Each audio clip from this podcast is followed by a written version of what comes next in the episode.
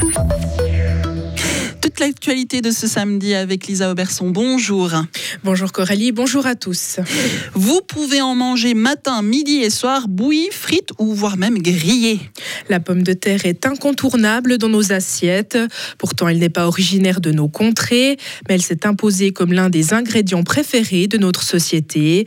Nos habitudes de consommation peuvent évoluer en fonction de la période, mais elle ne disparaît jamais de notre régime alimentaire.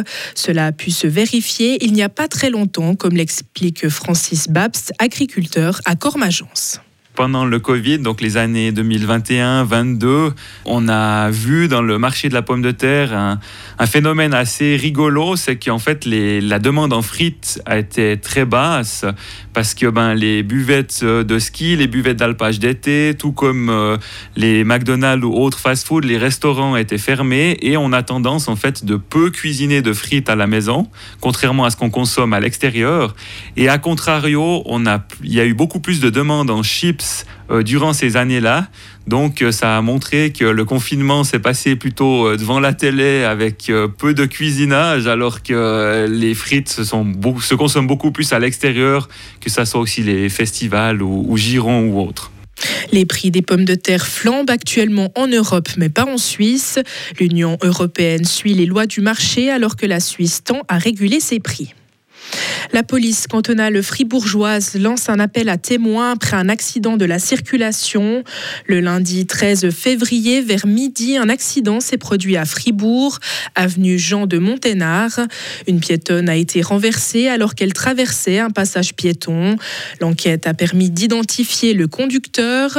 Afin d'établir les circonstances exactes de l'accident, le ministère public souhaite identifier les témoins, en particulier un jeune homme reparti à moto qui avait aidé la victime à se relever. Manque de places, soins médicaux insuffisants et risque de refoulement.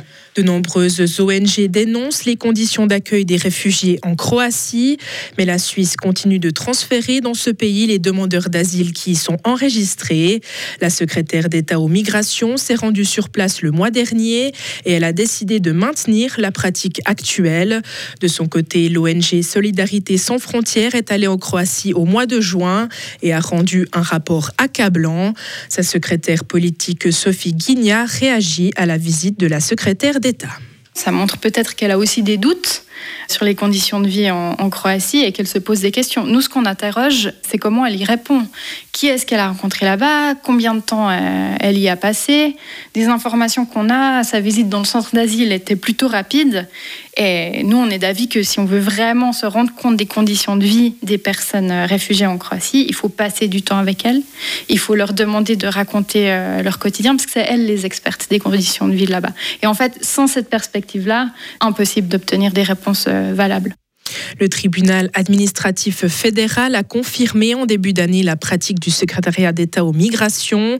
Il estime que les personnes renvoyées vers la Croatie ont accès à une procédure d'asile et ne sont pas en danger. Et en football, l'équipe suisse dames tente ce matin de se qualifier pour les quarts de finale de la Coupe du Monde. Elles doivent pour cela battre l'Espagne, qui est la grande favorite de cette rencontre. Actuellement, les Suissesses sont menées 4 à 1. Elles ont pu bénéficier d'un but gag des Espagnols, ce qui leur a permis d'égaliser à 1 à 1 à la 11e minute. Retrouvez toute l'info sur frappe et frappe.ch.